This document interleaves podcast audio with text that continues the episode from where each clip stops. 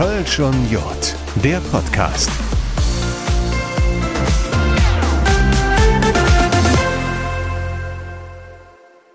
Ja, und es gibt so Themen, es gibt so Menschen, an denen kommt man einfach nicht vorbei, wenn man über Karneval, wenn man über Brauchtum redet. Ich habe mir drei von denen beispielhaft rausgesucht.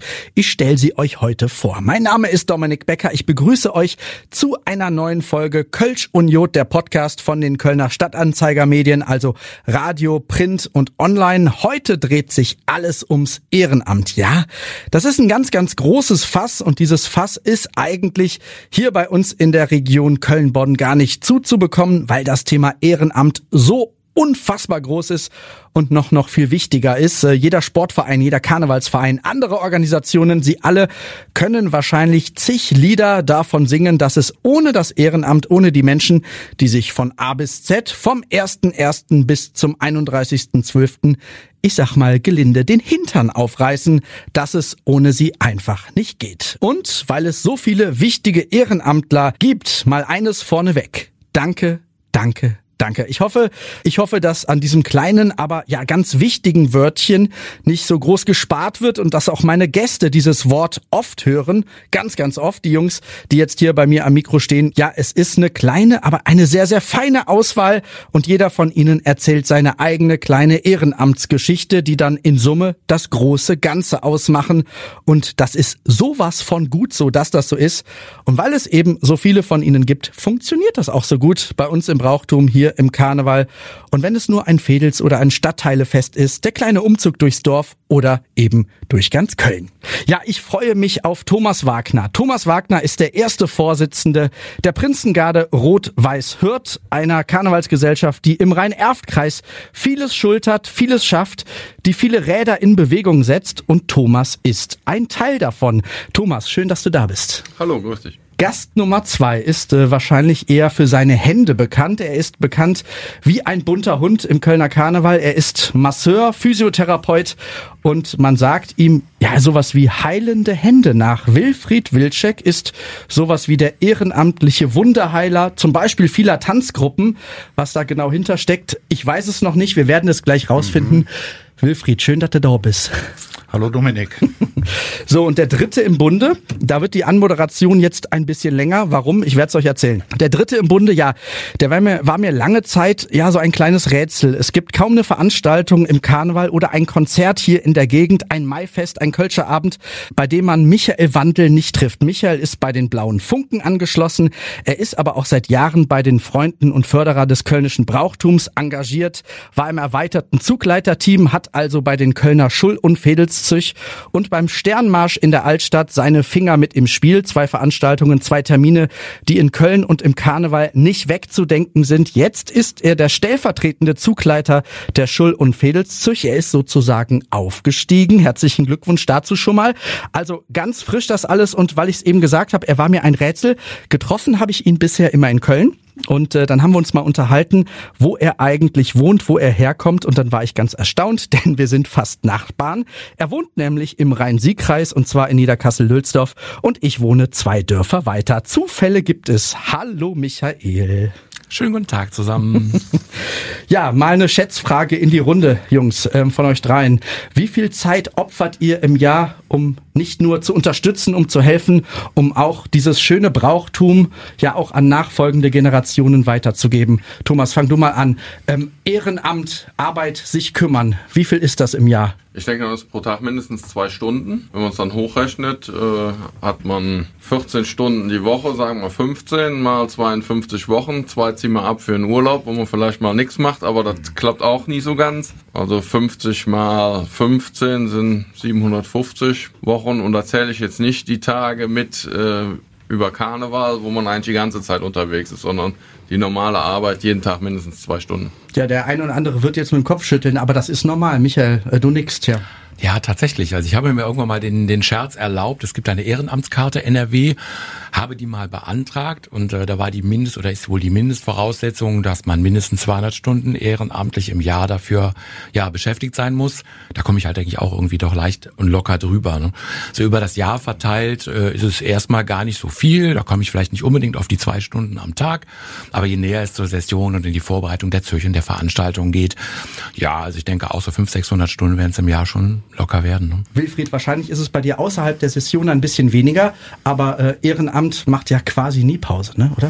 Nö, das macht nicht Pause. Wenn das fängt an eine Woche vorm 11.11. .11. und geht dann gnadenlos durch bis Aschermittwoch. Bis kurz zwischen Weihnachten und Neujahr ist immer was frei. Aber in der Session jeden Tag fünf, sechs Stunden. Aber jeden Tag. Und das aber erst nach meiner Praxistätigkeit. Ich wollte gerade sagen, ich habe das ja eben so ein bisschen nebulös ähm, anmoderiert. Ah. Du bist Masseur, du bist Physiotherapeut, ja. du hast einen normalen Job, ein normales Leben. Das ist, du hast es gerade angesprochen. Ja, ich habe eine, eine Praxis nebenbei. Meine Frau erkennt mich dann nach vier Wochen Abwesenheit kaum noch. Und dann geht das im Prinzip von 8 Uhr bis halb zwei jede Nacht geht das durch. Weil du was machst? Mich rufen verletzte Karnevalisten an, das muss ja alles weiterlaufen. Die Leute wollen ja die Show auf der Bühne sehen. Und wenn jetzt Leute verletzt sind, steifen Hals, umgeknickter Fuß und so weiter, ist die Gefahr ja sehr groß, dass der Ablauf der Sitzung nicht gewährleistet ist. Und dafür bin ich da. Ich bin halt der Feuerwehrmann, um die Leute dann wieder so hinzustellen, dass sie auf die Bühne kommen. Und das mache ich freiwillig und es macht tierisch Spaß und Hobby und Beruf in einem zu vereinen ist doch das Schönste, was es gibt. Und wie viele Kopfschüttler hast du schon abbekommen, äh, weil Leute sagen, sag mal Wilfried, das kann doch nicht dein Ernst sein, dass du das aus Spaß an der Freude machst. Klar kriegst vielleicht mal einen 5-Euro-Schein zugesteckt, aber dann war es das. Nee, nee, nee, nee. Also zugesteckt kriegt man nichts. Man muss sogar. Schade. Ja. Man muss sogar unterschreiben, dass man äh, pro Abend nicht mehr als ein Freigetränk annimmt. Das müssen wir unterschreiben. Und ansonsten, äh, ich habe selbst 15 Jahre getanzt und ich bin im Metier drin. Ähm, und man weiß, wo die Schwächen und die Stärken sind bei Verletzungen. Und da braucht man nicht viel zu fragen, man macht einfach. Man macht aus Spaß an der Freude und man will, dass das Brauchtum und alles erhalten bleibt. Wenn eine Tanzgruppe auftritt, wo äh, äh, Tanzoffizier und äh, Tanzmarie verletzt sind, die können nicht auftreten. Ihr kennt das von den Garten her. Dann ist der Auftritt für den Arsch. Mhm. Ja, ja, ja, da tritt nur die Musik aus, in Anführungsstrichen, aber die können nicht tanzen. Und da bin ich der Notfall. Feuerwehrmann ehrenamtlicher Masseur und Physiotherapeut. Wir kommen zu Thomas. Thomas, äh, du bist äh, der Vorsitzende deiner Karnevalsgesellschaft, der Prinzengarde Rot-Weiß-Hürth. Äh, wahrscheinlich ist die Frage schnell beantwortet, was du alles tust und was du alles machst. Wahrscheinlich hast du an allem die Hand irgendwie dran, oder? Ja, natürlich versuche die einzelnen Vorstandsressorts ein bisschen zu koordinieren, dass jeder seine Arbeit dann auch im Bezug auf den Gesamtverein ableisten kann. Das heißt, äh, ich mache die Vorstandsversammlung, lade dazu ein, mache die Tagesordnung, koordiniere die einzelnen Ausschüsse, die wir haben im Verein und äh, versuche so den, den ganzen Verein mit seinen 350 Mitgliedern am Laufen zu halten. Ja, da habe ich natürlich auch viele Helfer, weil das könnte man alleine gar nicht, gar nicht schaffen, wie ein Literaten, ein Schatzmeister, ein, ein, äh, ein Kommandanten natürlich fürs aktive Chor und äh, die halt untergeordneten Posten auch. Und dann haben wir einmal im Monat eine Vorstandsversammlung und zwischendurch immer noch mal so verschiedene Ausschusssitzungen für den Gardeausschuss oder Finanzausschuss oder solche Sachen. Und das alles außerhalb einer Session, ne? Das läuft alles so das komplette Jahr, ja? Immer durch. Also wir machen vielleicht mal nach Karneval äh, nach Aschermittwoch mal so zwei Wochen, wo man so nix ist, aber dann geht der Kartenverkauf schon für die, für die kommende Session los. Die Leute wollen in die Geschäftsstelle, wollen Karten kaufen.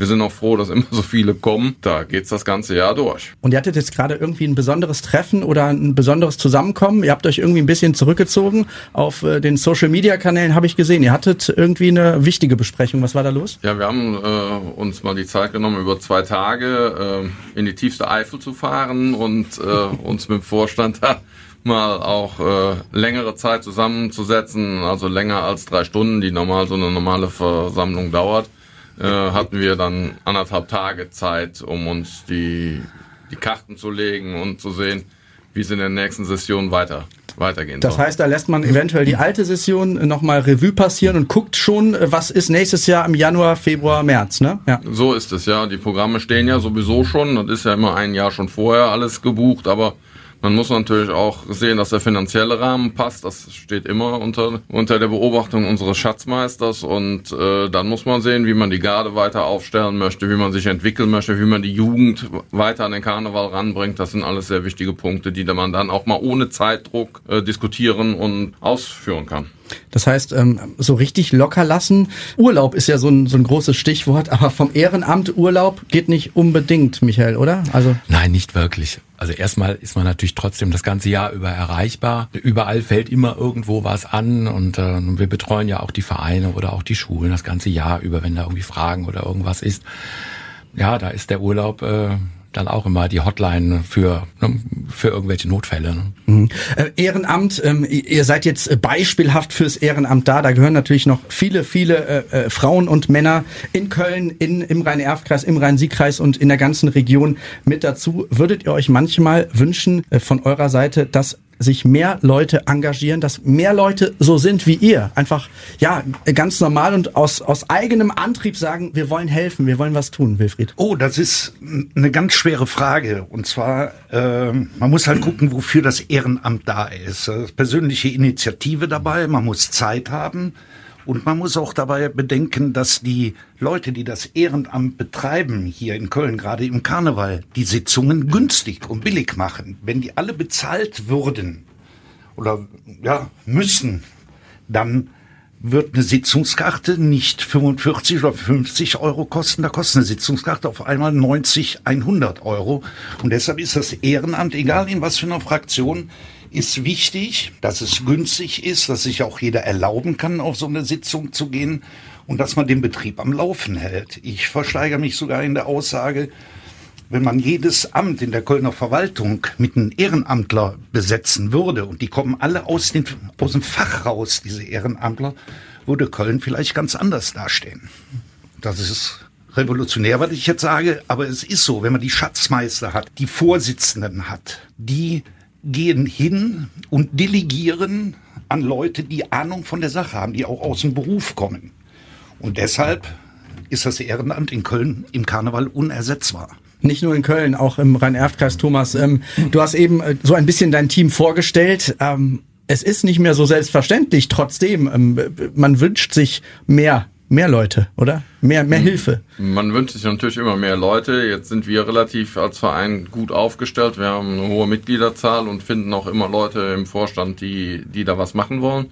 Das ist eine ganz tolle Sache in meinem Verein, aber ich sehe es in vielen anderen kleinen Vereinen, ist die Tendenz schon dazu, dass Vereine sich zurücknehmen, dass vielleicht Veranstaltungen nicht mehr gemacht werden können, weil nicht mehr genug äh, Leute da sind, die das Ehrenamt dann auch pflegen und das Ehrenamt machen wollen. Und deshalb sehe ich gerade bei kleineren Vereinen, besonders im Umland von Köln, äh, die Tendenz dazu, dass sich Vereine auflösen oder Veranstaltungen absagen müssen, die dann für immer und ewig weg sind. Das betrifft auch viel den sogenannten Volkskarneval, Veranstaltungen, wo Leute hingehen können, die vielleicht äh, nur fünf Euro Eintritt für eine Kindersitzung bezahlen können und dort mit der Familie einen schönen, schönen Nachmittag verbringen können. Und so, sobald die Vereine weg sind, sind die Veranstaltungen tot und die Leute sitzen zu Hause und haben nicht mehr das Amüsement an Karneval. Ihr hättet das, ja? Ja, wir müssen unbedingt junge Leute in das Ehrenamt einbilden, weil der Karneval verändert sich und wir sind ja ein bisschen so in die Jahre gekommen. Ich drücke das mal so aus, schon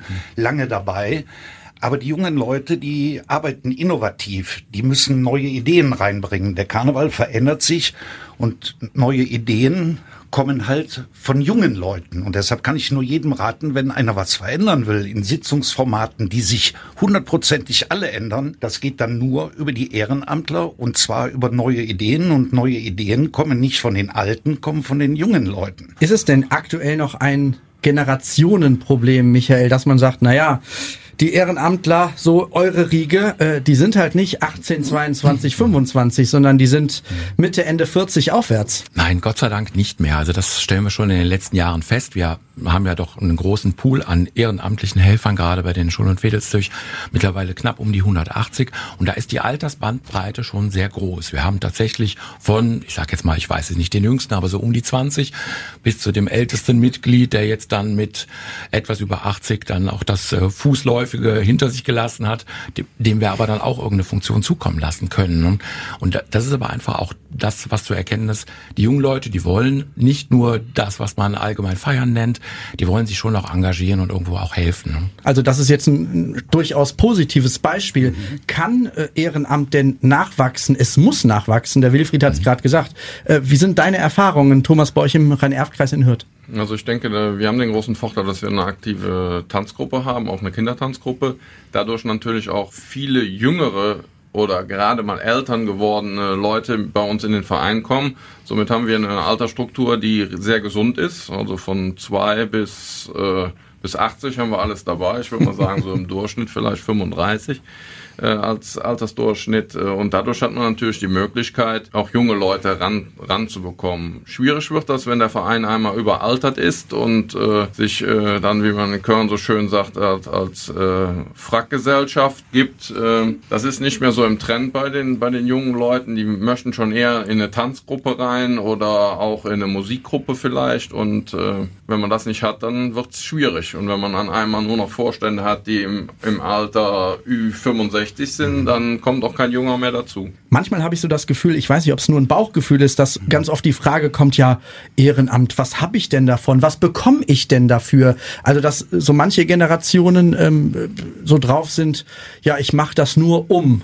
Ähm, ihr macht ja nicht, um irgendwas zu kriegen, ihr macht es, weil ihr es wollt, weil es euer Herzblut ist. Das ist ganz richtig, was du sagst. Bekommen tust du dafür nichts. Du hast höchstens die Genugtuung, dass was du tust, dass es richtig ist und dass es dann weiterläuft. Das ist das Einzige, was wir bekommen. Wir werden zwar, wir alle drei sind bekannt wie ein bunter Hund, aber nur durch unseren ehrenamtlichen Job. Und bekommen tun wir alle nichts dafür. Ich würde hoffen, ein riesengroßes Danke. Das kriegen wir am, am Rosenmontagzug oder am Dienstagzug. Ich stehe Rosenmontag immer außen an der Seite und ich kann danach einen Blumenladen aufmachen. Ne? Das ist, also das äh, gibt's dann schon, dieses Danke, was ihr alle drei verdient habt, das gibt's dann schon, weil selbst dieses einfache, kurze, kleine Wort ist ja für manche Menschen schwierig. Ja, das weiß ich jetzt nicht bei meinen hier bei meinen beiden Mitstreitern. Ne? Die sitzen ja ganz oben an der Spitze von ihrer Gesellschaft, beim Schul- und Fädelzug ob die dann unbedingt ein Danke bekommen. Das Sag mal, Michael. Doch, prinzipiell schon. Ein Danke gibt's jetzt nicht in diesem namentlichen Wort, aber schon die Anerkennung und auch die Unterstützung von anderen, gerade von den großen Gesellschaften. Wenn wir denn mal Nöte haben, uns, ich sag jetzt mal, irgendwo treffen zu müssen in einer großen Anzahl, dann kriegt man schon irgendwo auch die Möglichkeit, um, ich sag jetzt mal, einen Turm kostenfrei zu nutzen oder irgendwo eine Möglichkeit, irgendwo eine Unterstützung zu erhalten. Die Anerkennung und das Bewusstsein ist auf jeden Fall da und das kriegen wir auch ganz oft so zurückgespiegelt. Also das funktioniert sehr gut und ähm, freut einen auch. Also wenn es jetzt äh, nur um euch drei äh, gehen würde, muss man sich um das Ehrenamt ganz grundsätzlich keine Sorgen machen. Ähm, mit Blick in die Zukunft, Thomas, macht man sich Sorgen? Äh, man weiß es ja nicht so richtig, ne? Also ich mache mir schon Sorgen um das Vereinssterben nach der Corona-Zeit. Hat das natürlich nochmal äh, stark nachge äh, zugenommen. Und ähm, da sind also viele Vereine, besonders im, im Kölner Umland, richtig äh, auf die Füße gefallen. Besonders sieht man das auch im Bereich von äh, Musikvereinen, also Tambourchors, äh, Musikkapellen, die einfach nicht mehr aus, dem, aus der Corona-Phase herausgekommen sind. Die konnten ja teilweise über anderthalb Jahre nicht mehr richtig zusammen proben. Und da ist das Vereinsleben halt eingeschlafen und die Leute haben sich vielleicht andere Hobbys noch gesucht, die man zu Hause alleine machen kann. Und wir haben schon mit Schrecken feststellen müssen, dass die ganzen bei den Musikvereinen äh, einige jetzt nicht mehr existieren, leider. Holt man die denn zurück? Kriegt man die wieder zurück? Ist schwierig wahrscheinlich, oder? Ist schwierig. Äh, wir hatten äh, zum Beispiel Edelweiß Karpen verpflichtet damals ein ganz tolles Tambourchor und da ist fast nichts mehr übrig geblieben. Ne? Dann schade. Gibt es denn Wege und Mittel für das Brauchtum im ganz Allgemeinen, dieses Ehrenamt irgendwie auf ganz, ganz gesunde Füße zu stellen, äh, Wilfried? Oder sagst du, ne, das entwickelt sich, das hat sich die letzten Jahrzehnte schon entwickelt, das wird sich jetzt auch in Zukunft entwickeln? Also die Unterstützung aus dem Karneval für uns Ehrenämtler, die ist sehr groß. Und das ist auch richtig so, weil wenn die nicht da wäre, würden viele Ehrenamtler irgendwann sagen, wir haben keine Lust mehr. Alle Präsidenten, die es jetzt in den äh, Traditionskurs und so weiter gibt, die haben sich ja im Prinzip gewandelt. Früher gab es so richtige Stammhirsche. Das war der Brock von den Roten Funken, das war der Bäcker von den von der Prinzengarde, das war der Manni Wolf von den äh, von der Nippelzer Bürgerwehr. Und die hatten so eine diktatorische, wie sagt man das, Demokratie. Ja. Und heute hat sich das alles gewandelt. Das heißt, man delegiert, man gibt ab. Zum Beispiel der Massi von der Prinzengarde.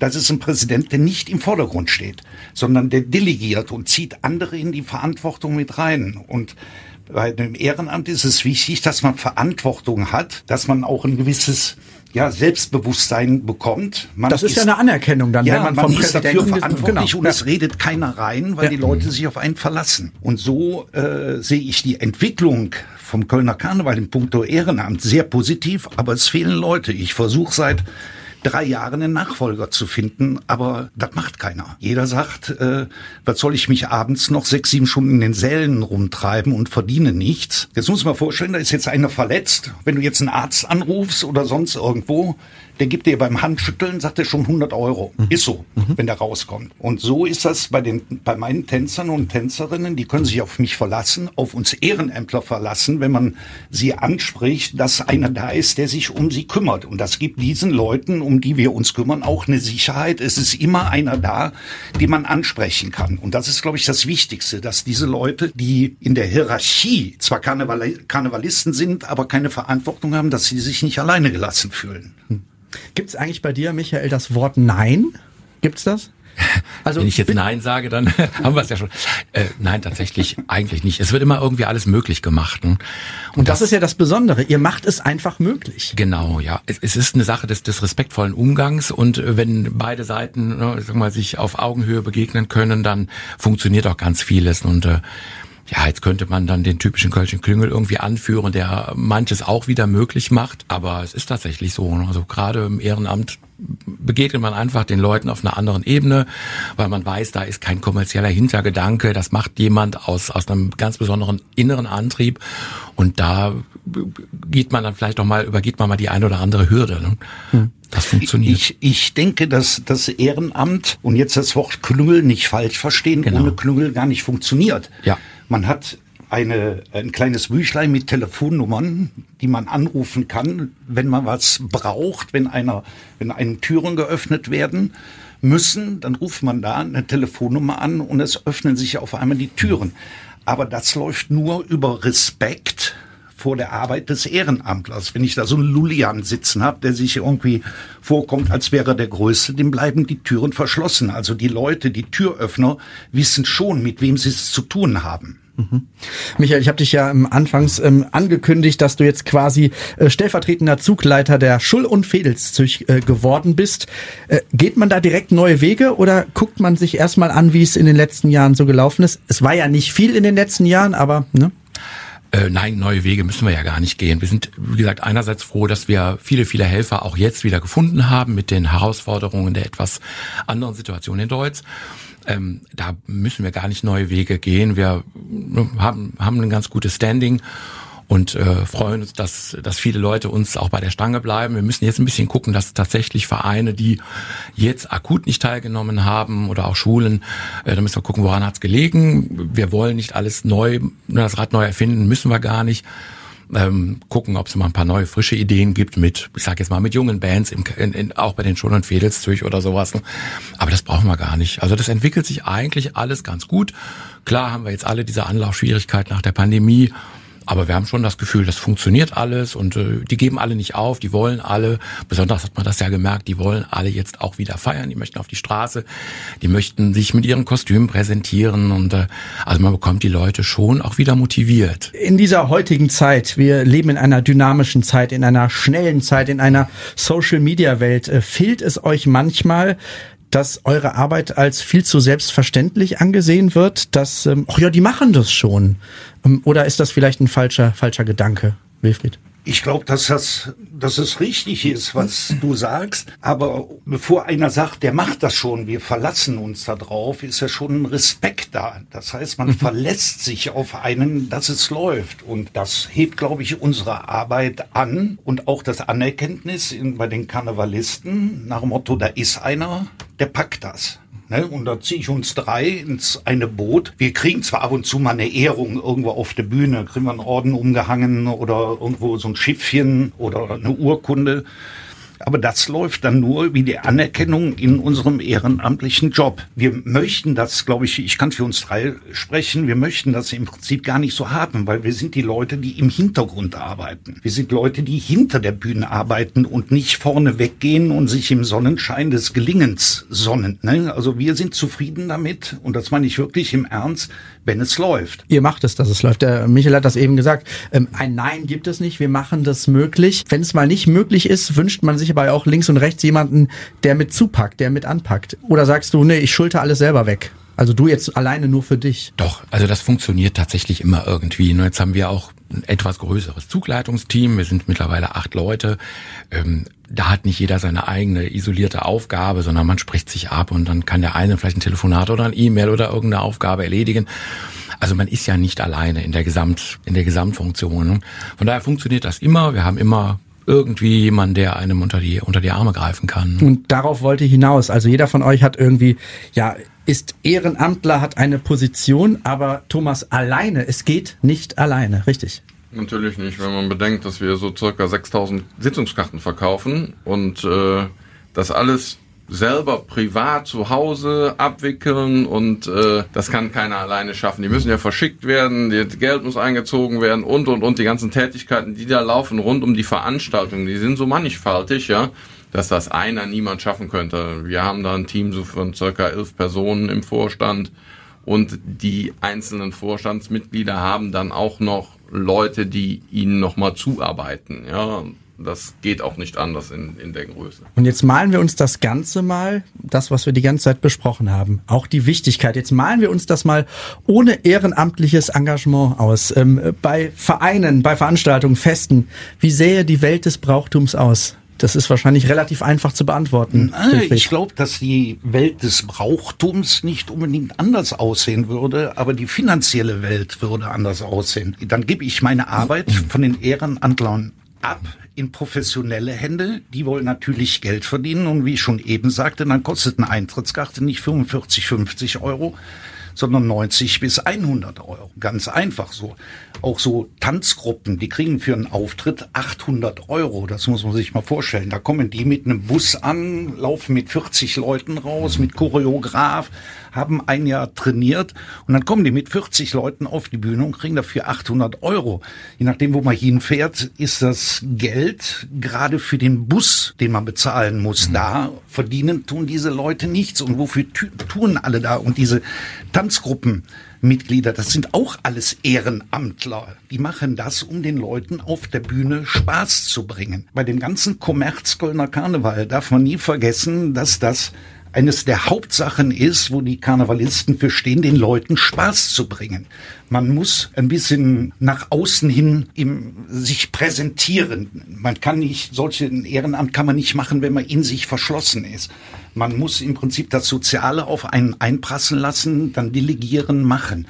Aber ohne Ehrenamtler ist der Karneval vom finanziellen nicht stemmbar. Null. Ja, das sehe ich ganz genauso. Das, äh, allein bei, bei solchen Umzügen muss man eine ganze große Anzahl an Zugordnern haben. Wenn man die alle einzeln bezahlen müsste von einem externen Sicherheitsdienstleister, wäre es nicht mehr darstellbar. Da wäre so ein Zug nicht mehr durchführbar. Und das muss man ganz klar so sehen. Ne? Du nix die ganze Zeit, Thomas. Ähm, also äh, man darf euch nicht wegdenken. Ich kenne die Problematik natürlich nicht in Köln so genau, wie sie da ist, aber sie ist jetzt bei uns, wenn ich mal sage, auf dem Land, wo wir noch relativ nah an der Stadt dran sind, äh, ist die genauso. Wir suchen auch äh, Wagenengel jedes Mal, die bekommen eine kleine Aufwandsentschädigung und äh, ansonsten die Blockleiter, die, die einzelnen Gruppen, die dann da ihre Sachen managen ohne die ging das nicht, dann wird kein Karnevalszug stattfinden. Heißt, ohne Ehrenamt würde nicht ganz so viel laufen und der Wilfried hat es ja eben auf den Punkt gebracht. Bezahlbar wäre der Karneval oder das ein oder andere Fest dann einfach auch nicht mehr, weil im Hintergrund so viel weggeschafft und so viel weggearbeitet wird. Ja. ja, man muss sich mal so eine Sitzung vorstellen, hier wie bei einem Kollegen hier, wie viele Leute mitarbeiten, umsonst ehrenamtlich mitarbeiten, um so eine Sitzung zu stemmen. Ja, ohne die elf Vorstandsmitglieder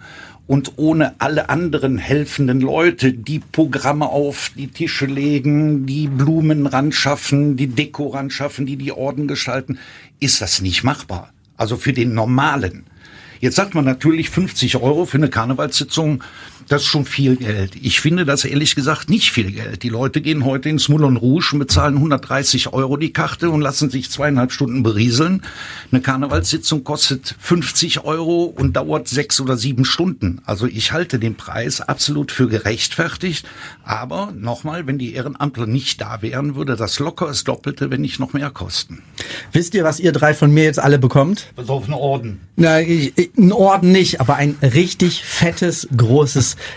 Dankeschön. Danke dir. Dankeschön an Wilfried Wilczek. Wir haben gehört, ein ehrenamtlicher Masseur, ein ehrenamtlicher ähm, Physiotherapeut ja. hinter der Bühne, nicht auf der Bühne. Ich bedanke mich bei äh, Thomas Wagner von der Prinzengarde Rot-Weiß-Hirt und ich bedanke mich bei Michael Wandel von den Freunden und Förderern des kölnischen Brauchtums. Jetzt haben wir die, die blauen Funken haben wir ein bisschen unterschlagen. Da bist du ja auch noch und, und hast auch noch deine Finger im Spiel, ne? So ja, ein bisschen. Gar nicht so richtig viel. Ich habe eine nette Uniform, das macht auch wirklich viel Spaß. Und auch da wieder, wenn man auf die Bühne geht, wenn man durch das Publikum zieht, man merkt man, die Menschen haben Spaß daran, einfach nur ja, diese, diese, die, diese, diese Tradition so ein bisschen mitzuerleben oder miterleben zu dürfen. Ich wünsche euch ähm, ja, viel Erfolg, viel Spaß weiter im Ehrenamt. Danke sehr, dass ihr in dieser Folge mit dabei wart. Vielen Danke, Dank. Dominik. Gerne. Hat Spaß gemacht.